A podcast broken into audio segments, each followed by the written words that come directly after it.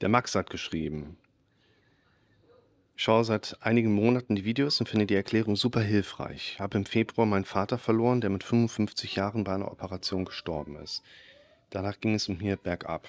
Hörsturz, Panikattacken, mehrmals einen Notarzt da gehabt und die typischen Sachen wie Herzinfarkt etc. abklären lassen. Ich vertraue meinem Körper gar nicht mehr und hatte nur noch Angst. Ich wurde im Krankenhaus von oben bis unten durchgecheckt, alles okay. Es geht stetig bergauf, glücklicherweise. Auch dank der Videos. Klasse, es freut mich zu hören. Trotzdem sind ab und zu Angstzustände da. Mal ein Video in dem Kontext Panikattacken und Trauer.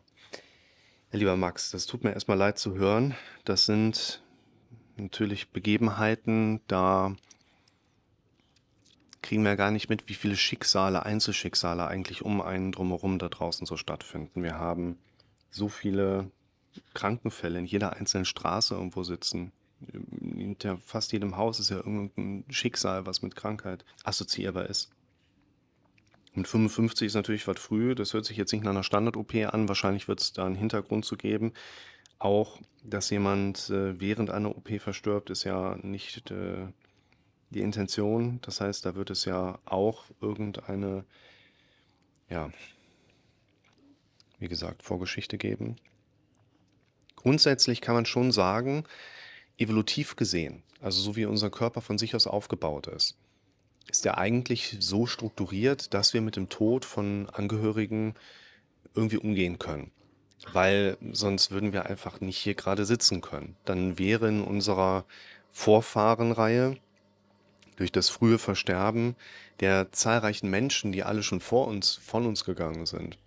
Also sind ja Lebenserwartungsgrenzen gewesen, wo ein Mitte 20-Jähriger in der Steinzeit wirklich hier so, ja, megamäßig, ja? Ja. Wir müssen gerade Bibi Blocksberg anmachen. Wenn wir da nicht das intuitive Vermögen hätten, irgendwie mit klarkommen zu können, irgendwie dealen zu können, irgendwie copen zu können, dann glaube ich, würden wir heute alle hier nicht sitzen. Das heißt, irgendwie werden wir schon mit dem Tod eines Menschen zurechtkommen. Man hört natürlich Schicksale da draußen, oh, der hat das nie überwunden, oh, der hat immer noch die Probleme. Ich hatte vor einigen Jahren mal einen Fall in diesem Kontext ähm, Trauerbewältigung.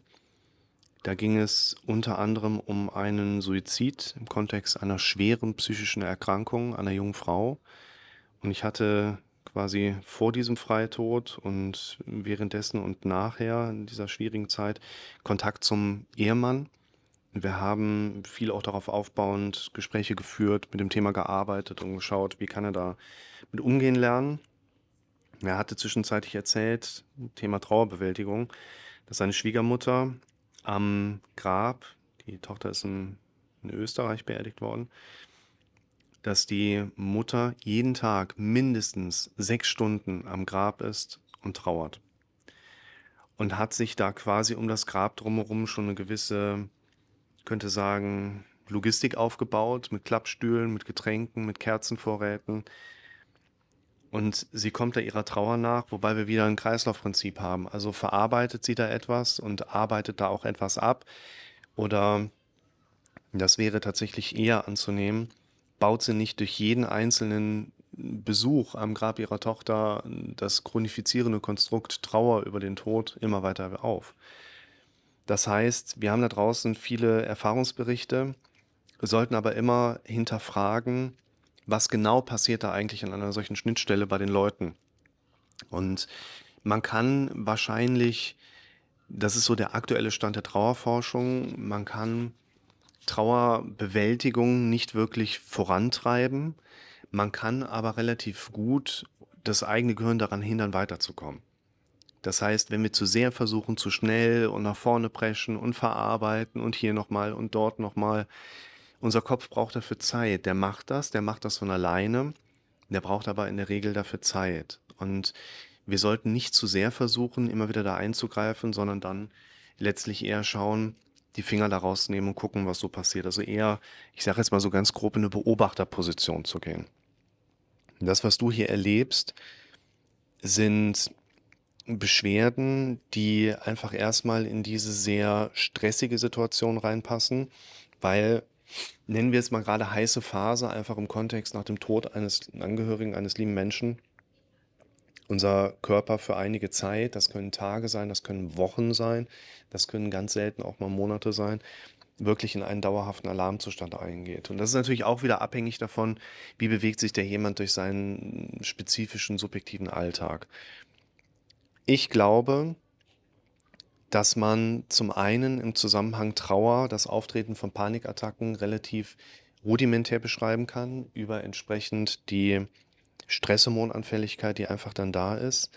Wir aber vor allen Dingen in dem spezifischen Einzelfall natürlich auch Einblicke haben sollten im Sinne von, was glauben denn die Betroffenen in einzelnen Situationen, sich selbst gerade helfen zu können oder eine Opfersituation zu sein oder vielleicht andere Schwierigkeiten ausgesetzt zu sein, Kontrolle, ja, nein und so weiter und so fort. Also man ist nicht einfach schutzlos einer Trauer und einhergehenden Paniksymptomatik ausgeliefert.